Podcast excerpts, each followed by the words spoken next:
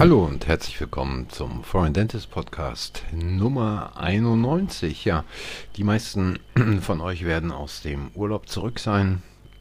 Andere wiederum haben ihr Studium beendet und wiederum andere ihre Assistenzzeit und überlegen, ob sie denn eine Praxis gründen, übernehmen oder aber gar als Angestellter Zahnarzt irgendwo in einem medizinischen Versorgungszentrum anfangen sollten. Ja, ähm, die Meinungen sind da sehr geteilt und die Geschmäcker unterschiedlich. Ich bin ja nach wie vor der Meinung, dass man als Zahnärztin, als Zahnarzt seine eigene Praxis gründen sollte, um wirklich selbst zu bestimmen, mit welchem Konzept und wie man die Patienten behandelt und wer hier regelmäßig auf dem Kanal den Podcast hört, der weiß auch, dass ich eine klare Meinung dazu habe, was die Behandlung von Patienten anbelangt. Einerseits äh, kann ich mich mit kassenzahnärztlicher Behandlung überhaupt nicht mehr anfreunden und bin also ein absoluter Befürworter der privatzahnärztlichen Praxis und ich weiß auch aus vielen Gesprächen und vielen Nachfragen, wie man es denn anstellen sollte, eine privatzahnärztliche Praxis aufzumachen, wenn man neu im Geschäft ist oder aber wenn man eine über Jahre etablierte Kassenzahnärztliche Praxis hat. Nun, es ist immer eine Frage, was man will und wie man Prioritäten setzt, nicht nur für sich selber, sondern auch für den Patienten. Und es gibt da sicherlich keine Patentrezepte. Es hängt viel damit zusammen, wie man sein eigenes Praxiskonzept entwickelt und wie man sich unabhängig von irgendwelchen sogenannten Beratern macht, die letztlich so viel Ahnung haben von Zahnmedizin, von Praxisführung, von den Abläufen in der Praxis wie eine Kuh vom Eier legen, ähm, um das mal so deutlich zu sagen. Ja, Ihr kennt auch meine Meinung, ich habe es mal in einem äh, vorhergehenden Podcast gesagt, heutzutage muss man keine Praxis für 500, 550.000 oder 600.000 Euro einrichten. Kann man alles machen, man kann auch eine Praxis für 4 Millionen Euro einrichten. Man kann sich auch vergoldete Wasserhähne irgendwo anschrauben lassen und so alles, was es da an digitalen Spielereien gibt, an Mäusekinos noch zusätzlich ranbauen, ähnlich wie es früher bei Manta der Fuchsschwanz an der Antenne war. Man kann aber auch eine Praxis und zwar auf sehr hohem Standard für 150 bis 200.000 Euro einrichten. Ja, und heute äh, hatte ich eigentlich äh, nicht vor, schon wieder über die Dinge zu sprechen, die da in der sogenannten Digitalisierung ablaufen. Es ist nicht so, dass ich irgendein Problem hätte mit digitalen Sachen. Ganz im Gegenteil, wer mal in meinem Büro war, der weiß, wie es da aussieht und was da alles digital blinkt und piept und macht. Ähm, es ist einfach eine Frage, inwieweit beherrsche ich als Zahnarzt noch die analogen ja, äh, Grundlagen meines Berufes und äh, wer da heute äh, nicht mehr in der Lage ist, einen vernünftigen Funktions, eine vernünftige Funktionsabformung zu machen, der sollte entweder üben oder den Beruf wechseln, anstatt sich dann nur auf digitale Abformung zu verlassen. Und äh, da komme ich jetzt gleich mal drauf zurück, äh, wie auch immer diese Digitalisierung hier mit jeder, mit voller Macht äh, in den Markt hineingedrückt wird. Da gibt es also einen Artikel und der heißt auch noch aus der Wissenschaft, inwieweit es überhaupt noch Wissenschaft ist, wage ich zu bezweifeln. Die Frage will ich gar nicht unbedingt stellen und der, über, der äh, Artikel selber lautet, der digitale Workflow im zahnlosen Kiefer ist genau genug. Ja, und schon anhand dieser Überschrift stellt sich die Frage genau genug, wofür und was bedeutet exakt genau genug. Und da haben die also quasi digitale äh, digitale intraorale Erfassung von ähm, so wie es hier auf den ersten Blick ausschaut, äh, Mundräumen gemacht, um quasi verblockte, implantatgetragene Versorgung äh, abzuformen digital. Und wenn man dann diesen Artikel liest, dann stellt man fest, und es wird hier bekannt gegeben, auch noch in der Diskussion, einschränkend muss allerdings angemerkt werden, dass ein Gipsmodell verwendet wurde, dessen Oberfläche für Intraoralscanner deutlich leichter scannbar ist als die orale Mucosa. Ja, damit fängt es schon an. Ich kann natürlich äh, sagen, es ist genau genug, wenn ich dann zum Scannen ein Gipsmodell nehme und nicht den Patienten vor mir habe. Ähm, es ist im Prinzip schon, ja, wie soll ich sagen, ich würde es schon fast als kriminell bezeichnen, sowas noch als wissenschaftliche Arbeit rauszugeben. Da fällt mir ehrlich gesagt nichts mehr zu ein. Und das muss man einfach die Frage stellen, wer hat für diese Studie bezahlt, wer steht dahinter, mit welchem Zweck wurde diese Studie erhoben. Und weiterhin heißt es dann hier, weiterhin ist die doch sehr grobe Einteilung in einsetzbar und nicht einsetzbar, zwar sehr praxisnah, erlaubt allerdings kaum weitere Auswertungen. Nun, auch das ist, würde ich mal sagen, eine Sache, die hätte man sich auch aus dem Daumen lutschen können, was da steht. Und es wird weiter ausgeführt, die Auswertungen der Röntgenkontrolle Kontrollen werden im Ergebnisteil des Manuskripts nicht beschrieben.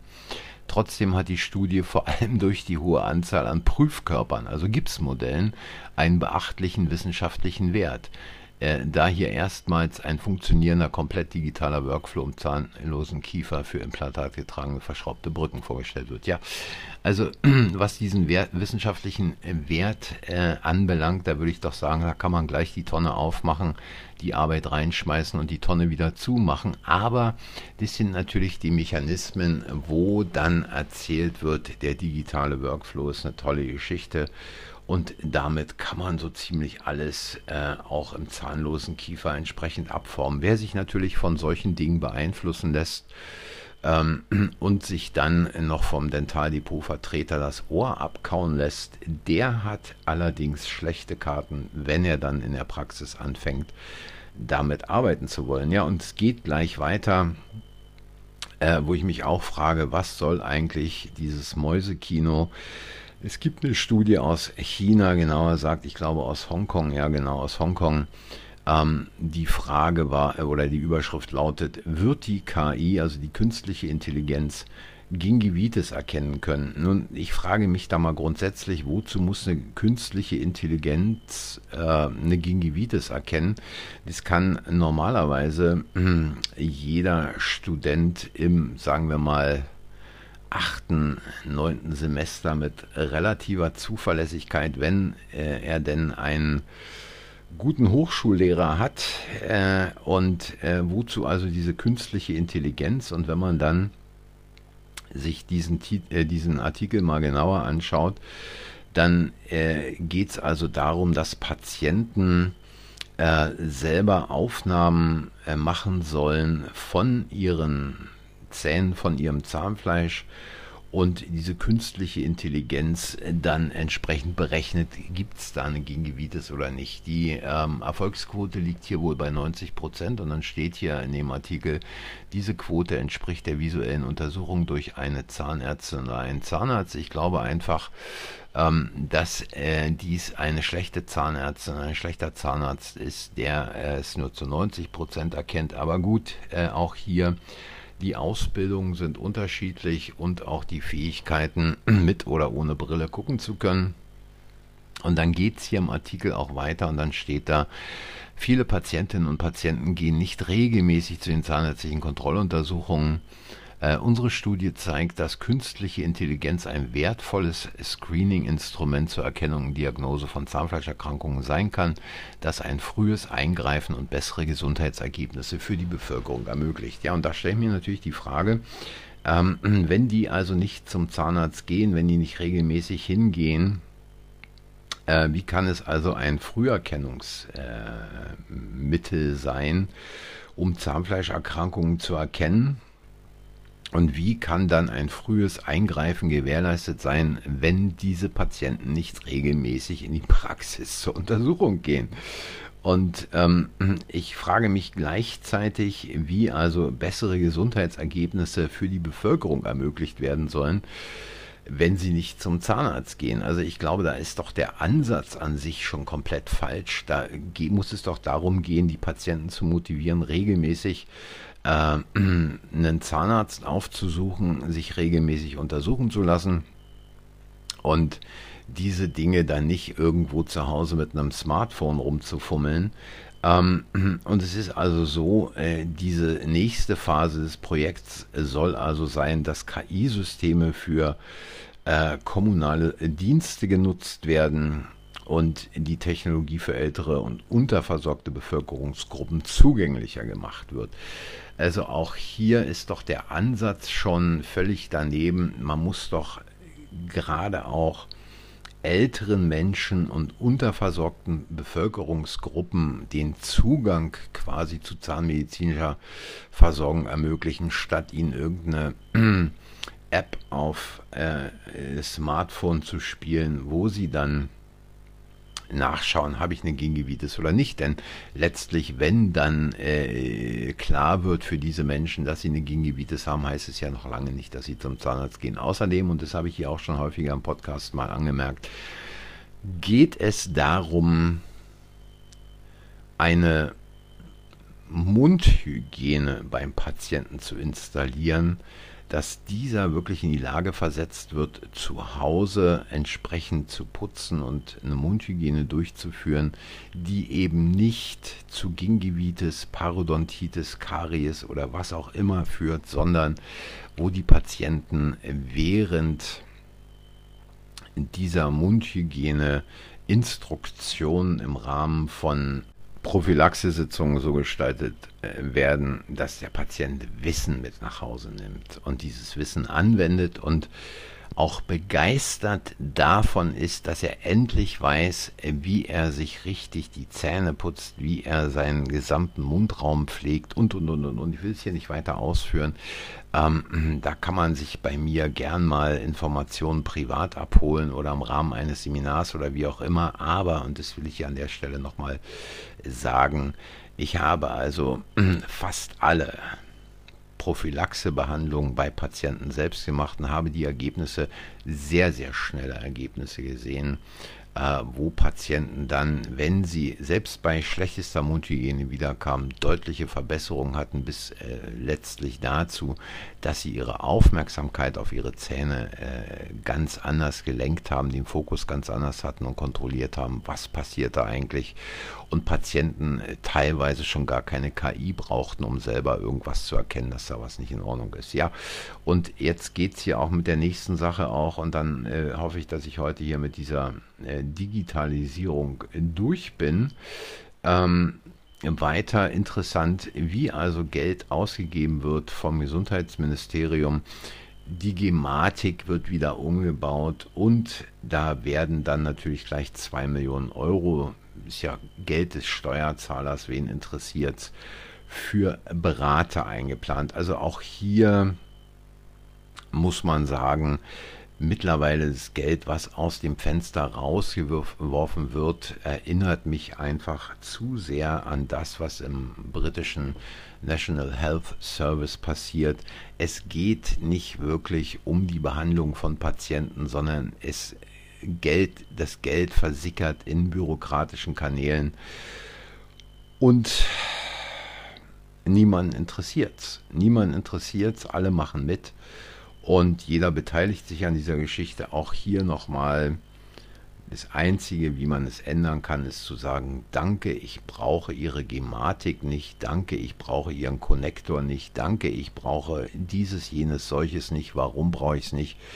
Weil ich aus der Kassenzahnärztlichen Versorgung aussteige weil ich meine Patienten zukünftig mit einem deutlich verbesserten Praxiskonzept, mit viel mehr Zeit, mit viel mehr Aufmerksamkeit behandle, was mir nicht nur meine Patienten danken, sondern natürlich auch meine Mitarbeiterinnen.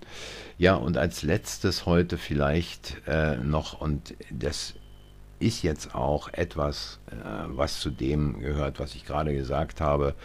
Ähm, da gibt es also diesen, äh, diesen Vorschlag der EU-Kommission zur Quecksilberverordnung und diese, äh, dieses Verbot quasi von Dentalamalgam will man jetzt schon auf 2025 vorziehen. Für mich überhaupt eine völlig, völlig unverständliche Geschichte, dass es heute noch Kolleginnen und Kollegen gibt, die Amalgam verwenden. Aber gut, es ist äh, eine andere Geschichte. Und ähm, kaum, dass äh, diese Meldung draußen war, kommt ein Aufschrei und ähm, da steht also in meiner Lieblingszeitung ZM Online, Zahnärzteschaft lehnt vorzeitiges Verbot von Dentalamalgam ab. Ja, da kann ich nur sagen, selber schuld, wenn es denn nicht mehr so richtig läuft und nicht mehr richtig laufen wird in Zukunft, nicht unter anderem wegen des Amalgams, aber weil man als Praxisinhaberin, als Praxisinhaber nie über Alternativen der Behandlung nachgedacht hat. Und ich bin nicht jemand, der sagt, dann mach doch da eine Kunststofffüllung rein, sondern die Frage ist doch, was ist wirklich ein hochwertiges Material, um Zähne dauerhaft und sicher zu versorgen? Und meiner Meinung nach ähm, ist es nicht das Amalgam und auf keinen Fall der Kunststoff. Ich erinnere mich noch daran, dass äh, viele, auch wenn sich da der Kunststoff jetzt mittlerweile das Composite verändert hat, in den 90er Jahren statt Amalgam äh, plötzlich äh, Composites verwendet haben und ein Zahnnerv nach dem nächsten äh, poppte, weil äh, natürlich entsprechend der Kunststoff nicht fürs Seitenzahngebiet geeignet war. Und ich bin auch nach wie vor der Meinung, Composite-Füllungen gehören nicht ins Seitenzahngebiet, allenfalls irgendwo bukal oder zervikal und auch das nur, wenn es denn wirklich mit der Trockenlegung richtig funktioniert. Ansonsten hat dieses Material dort nichts zu suchen. Da gibt es ganz andere Materialien, die sicher und dauerhaft eine Versorgung des Zahnes ermöglichen. Aber auch dies will ich jetzt hier nicht unendlich weit ausdehnen und da muss jeder wissen, was er tut. Und auch hier ähm, wer da Ideen braucht, haben will oder Ideen entwickeln will, kann mich gerne ansprechen, kann mir eine Nachricht schicken. Aber es ist letztlich eine Sackgasse auf diesem Weg weiterzugehen, Amalgam zu verwenden und all das mitzumachen, was da von irgendwelchen Körperschaften, von irgendwelchen Funktionären oder auch wie auch immer entsprechend ähm, noch hochgehalten wird. Die Zeiten sind vorbei und die Zeiten werden schlechter werden und auch wenn der eine oder andere sagt, ja, mich trifft es nicht, äh, wer weiß, äh, ob das dann wirklich alles so schlimm kommt. Ja, es kommt so schlimm, es wird noch schlimmer kommen. Es geht darum, die Einzelpraxis, die Doppelpraxis, die kleine Praxis vom Markt zu verdrängen. Es gibt da genügend Anzeichen für, allein wenn man sich diese bürokratischen Hürden anschaut, die mittlerweile über die Jahre errichtet wurden wenn man sich andere Sachen anschaut. Und da muss man strategisch einfach umdenken und die Dinge anders gestalten. Ja, das war's für heute wieder mal. Äh, wie gesagt, zu einigen Themen, über die ich noch sprechen wollte, bin ich eigentlich gar nicht gekommen, aber äh, nächste Woche geht's weiter. An dieser Stelle erstmal danke fürs Einschalten, danke für eure Zeit. Wenn es euch gefallen hat, ein paar Anregungen gegeben hat, dann hinterlasst ein Like, abonniert den Kanal, sagt anderen, dass der Kanal existiert und wie gesagt, bei Fragen oder äh, Kritiken, Anregungen oder Meinungen gern irgendwo beispielsweise auf Foreign Dentist in die Kommentare schreiben. Die Kommentare sieht man nicht sofort, erst wenn sie freigeschaltet werden und wenn da eine kleine äh, Mitteilung kommt, bitte nicht freischalten, das ist hier eine private Konversation, dann schalte ich den auch nicht frei. Oder man kann hier auch mittlerweile unter dem Podcast eine Nachricht hinterlassen. Es geht auch. In diesem Sinne, meine Lieben, danke nochmal, schönes Wochenende und nächste Woche geht es weiter. Bis dahin, tschüss.